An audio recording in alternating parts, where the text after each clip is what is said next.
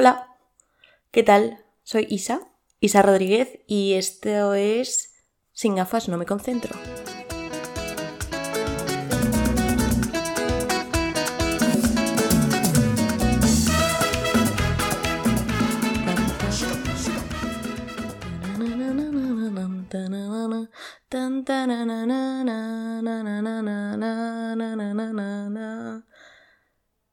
La banda sonora de esta, de, o sea, que estaba cantando, es una película que se llama Sor Citroën, que es como muy mítica en mi familia porque es una película bastante trágica que lloras y durante todo el rato suena esta musiquita.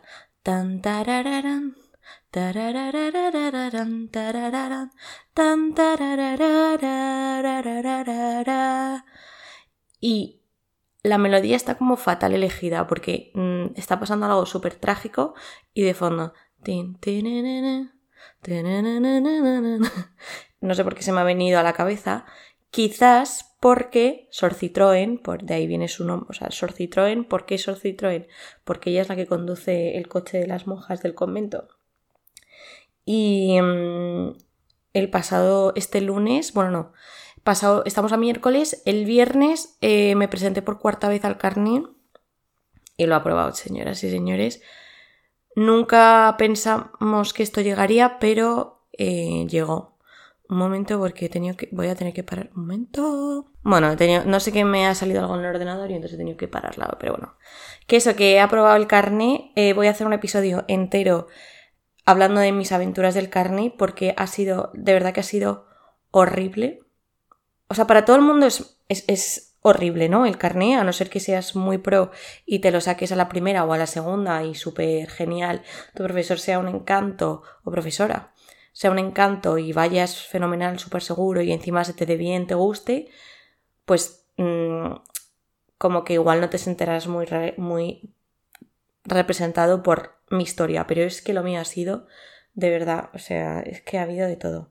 Pero bueno, eh, nada, ya lo tengo, ya soy oficialmente parte de ese club de gente que tiene carne. No tengo coche, si alguien me quiere regalar uno, pues lo aceptaré encantada. Otra cosa es que tenga dinero para la gasolina que no. Pero bueno, eso, que ya soy un poco más adulta de lo que era antes. De verdad que yo creía que no iba a ser capaz de aprobarlo, pero bueno, lo he aprobado y ya está, cerrado. Capítulo de mi vida cerrado, thank goodness, porque es que estaba, mmm, en fin, desesperada. O sea, llega un punto en el que desesperada. He tardado en total un año en sacármelo. ¿Por qué? Me acuerdo que hoy estamos a 31 de agosto.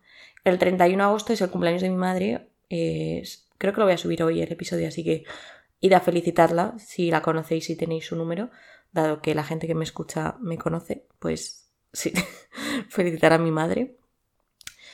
Y bueno, el caso es que el año pasado, en el día de su cumpleaños, todo el día me lo pasé haciendo tests de teórico. Me acuerdo que salimos a cenar y en la cena yo estaba haciendo tests porque iba fatal. Entonces he tardado casi como un año un año menos cuatro días en sacarme el carne. Pero bueno, que yo no vengo a hablar hoy de carne, hoy vengo a hablar de, de la vuelta a la realidad, de que se acaba el verano y que bueno, que tenemos que volver a las responsabilidades y que no hace ninguna gracia, la verdad. Pero yo he de decir que llevo ventaja, porque yo ya llevo dos semanas en Madrid, porque como me tuve que sacar, bueno, dos semanas y media, miento. Como me tuve que sacar el carné pues tuve que estar aquí una semana y bueno, tampoco te he hecho muchos planes, iba, estaba como centrada en que bueno, me tengo que sacar el carne, me tengo que sacar el carne. Entonces yo llevo aquí dos semanas, lo cual me da como cierta licencia para hablar de la vuelta a la rutina, dado que ya llevo como un tiempo asentada. Y ha sido bastante difícil, porque mmm, yo venía, bueno, realmente yo me he pasado casi todo el verano en Madrid, o sea, he salido dos semanas y media o así, por motivos varios, pero bueno, la cosa es que he estado bastante en Madrid y esas dos semanas que me fui estuve literalmente como en una nube, como en un universo paralelo, eh, imposible de olvidar. En un universo paralelo, mmm, completamente en un estado hipomaníaco, en el que realmente te crees que estás mmm, por encima de la realidad y que eres la reina del mambo y volver de verdad mmm, siendo realista, ha sido jodidillo, porque yo, yo claro, mm, os voy a contar más o menos lo que yo hice, ¿vale? Esas dos semanas y media estuve en, Galicia. ¿Qué pasa? Que los primeros 11 días estuve haciendo el Camino de Santiago con 900 personas más, lo cual era una realidad completamente paralela y surrealista, porque literalmente era como mm, pertenecer a un batallón de un ejército, o sea, eso era tremendo. Y vamos, nos dividían por centurias. O sea, es que suena, suena a medievo. O sea, suena a El Señor de los Anillos o, bueno, Juego de Tronos yo no lo he visto. Puedo hablar del Señor de los Anillos. O sea, suena a eso. A ir a luchar. Y nada, nos dividían por grupos de 100 y éramos 900 personas durmiendo en uno o dos polideportivos dependiendo de la suerte que tuvieses el día.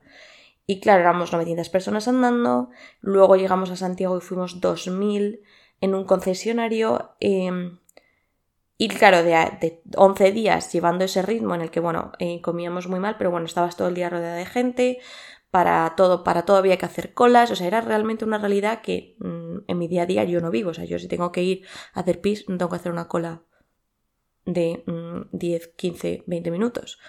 Em, si me tengo que duchar, eh, tengo, gracias a Dios, tengo agua caliente. Entonces, vivíamos totalmente como aislados de la realidad de la realidad. O sea, yo es que además no podía cargar el móvil. Porque, de hecho, el último día, el único día que cargué el móvil fue ya en el concesionario este, que bueno, no dormíamos entre coches, ¿eh? o sea, vaciaron un concesionario, un buen señor donó su concesionario para que durmiésemos ahí. Y cargamos, eh, vamos, yo cargué mi móvil. La gente normal cargaba su móvil todos los días. Yo lo cargaba en restaurantes que han sido mi mejor aliado para absolutamente todo. Eh, yo a partir del segundo día dije, no voy a pisar un baño de estos de polideportivo porque es que se me cierra, se me cierra el culo, o sea, no, yo no puedo. Entonces, eh, a partir de entonces yo solamente iba a baños de restaurantes, bares y demás. Porque me negué, o sea, me negué en rotundo, es que era una cosa que no, no, no, no. Bueno, el caso, que yo cargaba mi móvil en los bares mientras me tomaba un café o lo que fuese, mientras iba al baño también, y el único día que cargué mi móvil fue o sea que tiraba con 30% o 20% de batería durante todo el día para avisar a mi familia de que seguía viva. Y luego el único día que cargué mi móvil por la noche fue el último día en, en, Santiago porque sabía que no iba a poder cargarlo en un restaurante porque, bueno, por tema de cómo nos íbamos a ir, no me iba a dar la vida para encontrar un sitio. Y a la mañana siguiente me lo encontré desenchufado y roto. Roto la pantalla. La verdad es que tengo el móvil, también alguien, si me quiere regalar un móvil a alguien, también estoy abierta a ello. Tengo la cámara al desnudo, o sea, se me cayó la pieza que protege la cámara y la tengo al desnudo, o sea, la tengo llena de mierda. Porque, bueno, estoy hablando muy mal, ¿no? Mm, venga, no voy a hablar tan mal, que soy una persona elegante y con clase. Bueno, el caso que Hago este viaje de 11 días, me vuelvo un día a Madrid y al día siguiente me voy con mi familia a Galicia.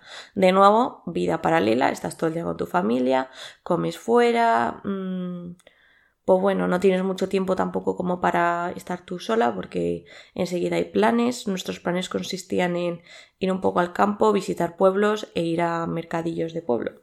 Básicamente, esos son nuestros días, comer fuera y así. Pero bueno, que no te haga mucho tiempo. Entonces yo a la que volví, de verdad que fue como un shock que imagino que la gente que está volviendo ahora tendrá ese shock. O sea, no es que me diese como depresión, que eso sí que lo, hablé con mi profesora de la autoescuela, que hay gente que entra en, de verdad que entra como en depresión, ¿no? Eh, yo era simplemente que no, no era capaz de hacer nada. Lo único que sí que era capaz de hacer era salir a andar por las mañanas. Porque como lo llevaba haciendo el último mes, porque yo para ir al Camino de Santiago entrené un poquito. Entonces intentaba salir a andar todos los días un poco antes de irme y luego los días que estuve en Santiago, luego los días que estuve con mi familia, a lo tonto andábamos todos los días, bueno, en el camino obviamente que sí, pero con mi familia también nos gusta mucho andar y dar vueltas. Entonces, eso era lo único que era capaz de hacer. Y claro, me di cuenta de que es que somos personas de rutinas, o sea, necesitamos volver a la rutina y establecer la rutina como que cuesta. Entonces, claro, yo era lo único que era capaz era de andar, pero como volvía de este estado de un poco exagerado, pero bueno, como un poco hipomaníaco en el sentido de que venía de una realidad en la que yo me creía, em, no sé, estaba como un poco ida de mí, porque estaba pues en otro mundo, o sea, estaba mm, flotando. Entonces yo cuando volví aquí realmente pensaba que podía hacer todo, en plan, yo me propuse como un montón de cosas.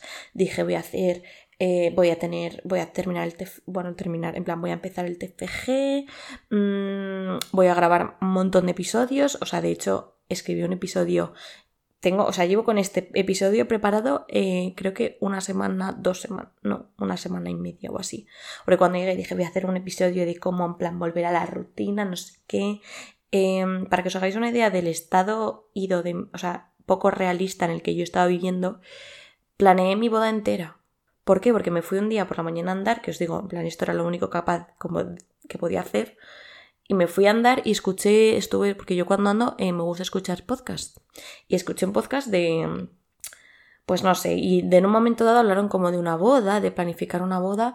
Y yo me empecé a agobiar porque digo, ostras, mi boda, no la tengo planificada, eh, ¿qué voy a hacer? O sea, no, no, no. Mm. Y entonces empecé a planearla, en plan, vale, pues yo quiero que sea esto, lo otro. A ver, siempre he tenido una idea más o menos encaminada de cómo quiero que sea mi boda.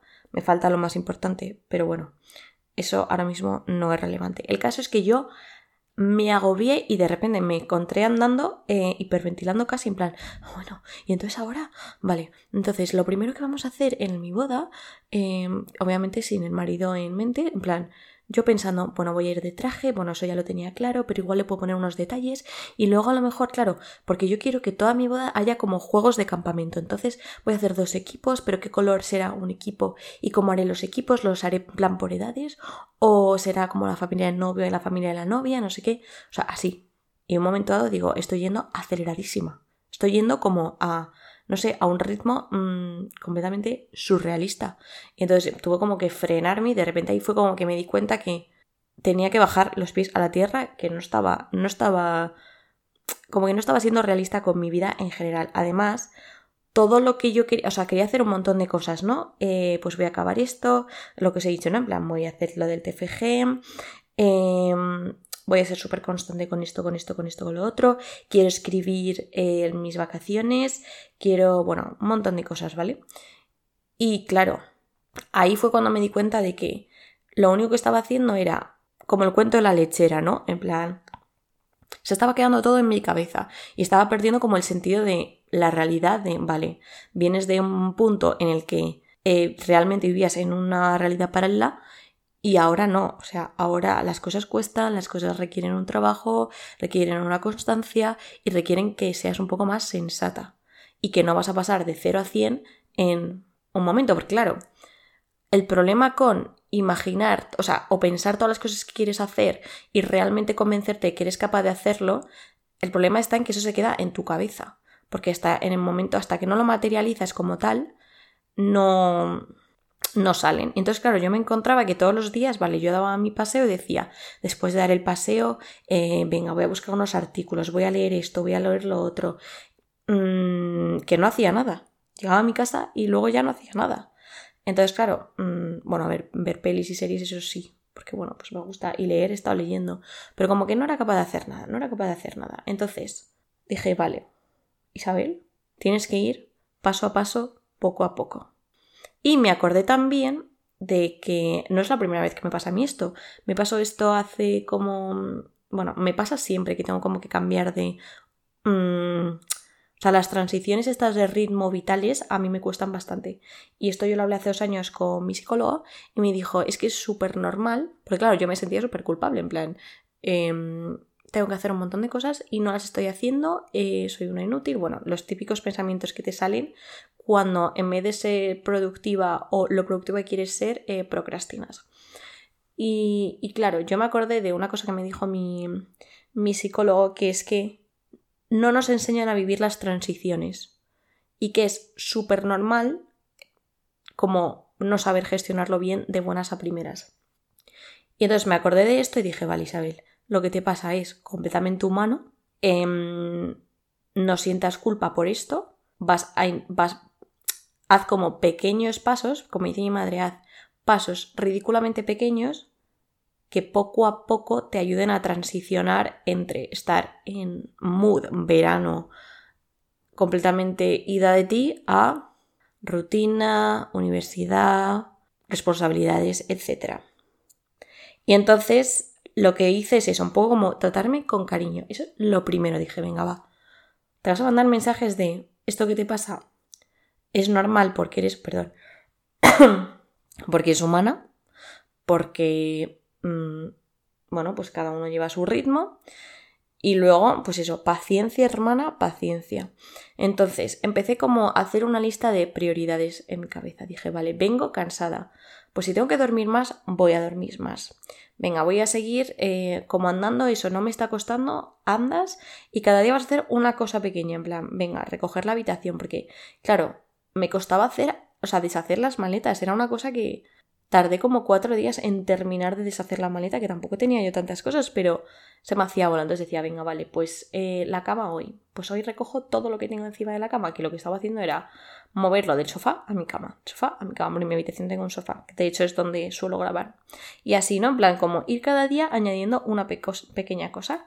Y un día era, pues hoy lo que vas a hacer es organizarte. Entonces cogí mi, mi iPad de notas y dije, vale, Em, voy a organizarme. Y lo que fue, lo que hice es coger, em, o sea, hice una lista, obviamente, pero bastante em, como desglosada, ¿vale? Eh, por ejemplo, si tengo que... Esto es un ejemplo que no es el que yo usé, pero bueno. hice una lista que se tituló Dos últimas semanas de agosto, ¿vale? Entonces, y lo dividí por categorías. Pues en el tema diabetes, venga, voy a intentar andar, voy a intentar cuidar la comida, llevar los, los valores perfectos, vale. Tema de carne de conducir. En ese momento todavía no había escrito a mi profesora de que quería clases. Entonces dije, vale, ¿qué es lo primero que tengo que hacer? Pues hablar a mi profesora para que me dé clases. Eh, luego dar las clases. Y luego presentarme al examen. ¿Sabes qué? Es muy fácil coger y apuntarte en una lista, aprobar el examen o hacer el examen pero hay que desglosar las cosas que tienes que hacer previas. Y eso a mí me ayuda mucho porque es como, vale, tengo que hacer esta pequeña, ridícula cosa, pero vamos, que esto es de cajón, o sea, todo esto no, os estoy descubriendo la meca, ni mucho menos, pero bueno, que a mí es algo que me funciona. Y entonces, eso, sobre todo, dividir por categorías. Eh, tema personal, tema universidad, tema podcast, dije, venga, va, pues un día lo dedico a escribir el podcast, en plan, a escribir, a esbozar un poco de, sobre lo que quiero hablar. el carne de conducir y diabetes. Y en tema personal, eh, cosas rollo, hablarme con cariño, mm, quedar lo que pueda con, amigos, em, terminar de leer el libro de tal. Y, y poco a poco, ahora puedo decir que poco a poco estoy como getting on track. Y estoy súper contenta porque he bajado el ralentí mental y estoy como mucho más tranquila, mucho más en paz. Sí que es verdad que que me sigue costando todos los días como, venga, va, voy a intentar ponerme a hacer esto, voy a intentar ponerme a hacer lo otro, pero bueno, eh, creo que a raíz de tratarme con cariño eh, y como con mucho más los pies en la tierra, no sé, como mandándome mensajes de, venga Isabel, em, esto es normal, poco a poco vas a entrar. Entonces, eh, pues nada, este es el punto en el que estoy ahora, me apetecía compartirlo, no no, o sea, no es tampoco como para dar lección de lecciones de nada, porque creo que no, no, no estoy yo para dar lecciones de nada, pero bueno, que si a ti te pasa esto, que si acabas de volver de vacaciones y estás como desubicada, como mandarte el mensaje de es normal, es estate tranquila porque es que es la naturaleza humana. Pero bueno, sabiendo cómo otros años anteriores o en otros momentos, puntos de tu vida en los que has tenido que transicionar de un ritmo concreto a otro, em, sabiendo cómo funcionas tú, pues acoplar eh, la manera de funcionar, como hacerla un poco como transicional, ¿no? En plan, hacerla como lo más suave posible porque como nos metamos a tope con las cosas, es como que de repente, bueno, por lo menos a mí, me pasa eso, ¿eh? yo envidio, por ejemplo, a mi padre, enseguida, mi padre es súper capaz de ponerse y enseguida ya eh, vuelve de vacaciones y está en chip trabajo, y trabaja, trabaja, trabaja desde el primer día. Yo no, o sea, a mí me cuesta, no sé si porque soy todavía medio adolescente, aunque bueno, ahora tengo carne, soy adolescente con carne, no, pero no sé si es porque no, a mí me cuesta más o por el por el grado de madurez en el que estoy, que tampoco tengo una responsabilidad súper grande de tener que hacer esto, ni tampoco tengo deadlines, porque imagino que mi padre sí que tendrá, pero bueno, a mí me cuesta un montón. Y sé que, por ejemplo, a mi madre también como que entrar en el ritmo como que cuesta, en general cuesta, y con otra gente con la que he hablado también, plan, mmm, madre mía, septiembre, no sé cómo lo voy a gestionar, pues sí, vas a poder, vas a poder porque lo has hecho todos los años y es simplemente ir paso a paso, poco a poco, que es el lema de mi grupo católico. Y hablando de catolicismo y religión y así, también una cosa que me ha ayudado bastante es eh, una humilía que dio mi cura en una misa hace dos semanas, yo creo. Y es em, vivir las cosas con ilusión. plan, dijo, un cristiano tiene que vivir con ilusión. Entonces, a mí eso es un, o sea, la ilusión es una cosa que me cuesta, como ilusionarme, mm, ponerle como entusiasmo a las cosas, es algo que realmente em, como que a mí no me sale espontáneo. Entonces, mm, escucharlo de un cura fue como, ah, pues mira, lo voy a ofrecer, en plan, voy a pedírselo a Dios y voy a estar ilusionada por las pequeñas cosas que tengan que hacer. Entonces, venga, me voy a ilusionar por, mm, venga, voy a dar el paseo y si me ducho directamente después de volver del paseo, que parece una tontería, pero a mí es como yo así funciono, ¿vale? Eh, venga, va, pues me voy a ilusionar y voy a, en plan, me hace ilusión el, la ducha fresquita, tal, volver sudada y ducharse como que da gustito, pues con eso lo voy a coger con ilusión. Que voy a hablar con alguien, pues voy a hablar con ilusión. Que mm, me quiero meter de lleno a leer el libro, pues voy a leerlo ilusionada. Y eso a mí la verdad es como que ese plus, obviamente pidiéndoselo a Dios porque de mí naturalmente no sale, pero bueno, sí lo, lo rezo como que sí que sale de mí esa ilusión por hacer las cosas. He notado que me sirve, me funciona. Entonces, tanto hablarme con cariño, entender que es completamente normal, no entrar en los ritmos normales de la vida y luego vivir las cosas con ilusión, a mí la verdad es que me han como que me han apaciguado bastante y ahora estoy como mucho más em, no estoy en el punto en el que quería estar cuando volví, pero estoy como encaminada y sé que voy bien. Así que nada, hay que coger el carril de aceleración, hay que cogerlo y hay que ir bajando las marchas poco a poco. Así que ahora ya hago unos, unas comparaciones y unas metáforas automovilísticas. o sea, hay muchas cosas de la conducción que son de la vida. O sea, totalmente. Y, mm, y eso eh, es a lo que os quería venir a decir, ¿no? Que, que bueno, que si tú acabas de volver de vacaciones, pues que te lo tomes con filosofía, con tranquilidad, que tampoco te quedes dormido y no hagas nada, pero que reflexionando y viendo cómo puedes volver a entrar en tu ritmo, pues, pues lo vayas haciendo con, con toda la calma, con toda la paz y con, y con el amor que, que te mereces y con la ilusión que quieras tener. Porque yo creo que la ilusión, para mí por lo menos, ha sido, ha sido clave. Ha sido clave para luego también eh, coger el carné, el examen del carné con ilusión, Em, y bueno, eh, mi TFG también, ilusionarme con, con, el TFG, no sé. A mí por lo menos me ha funcionado, quería comunicaroslo, quería deciroslo y nada, que mucho ánimo con, con la vuelta a septiembre, los que empezáis la universidad, los que tenéis la, suerte de empezar la universidad dentro de una o dos semanas, pues eh, tenéis más tiempo como para adaptaros al ritmo. Yo empiezo este viernes y, bueno, a ver qué tal. Es mi último año de carrera y estoy un poco... No os voy a mentir si... O sea, os mentiría si os digo que estoy tranquilísima y no me da muchísima pena que sea el último año de carrera y sobre todo me da mucho miedo lo que viene después. Pero como estoy siendo, estoy llevando las cosas con paz y tranquilidad, eso va a ser un problema para la Isabel del futuro. De momento me voy a, me voy a centrar en las cosas que quiero hacer antes de empezar la uni. Y ya está. Em, bueno, hoy ha sido un episodio más cortito, pero bueno, eh, espero que, os haya, que os haya gustado. Mm, a los que me escucháis y seáis nuevos, pues hola, ¿qué tal?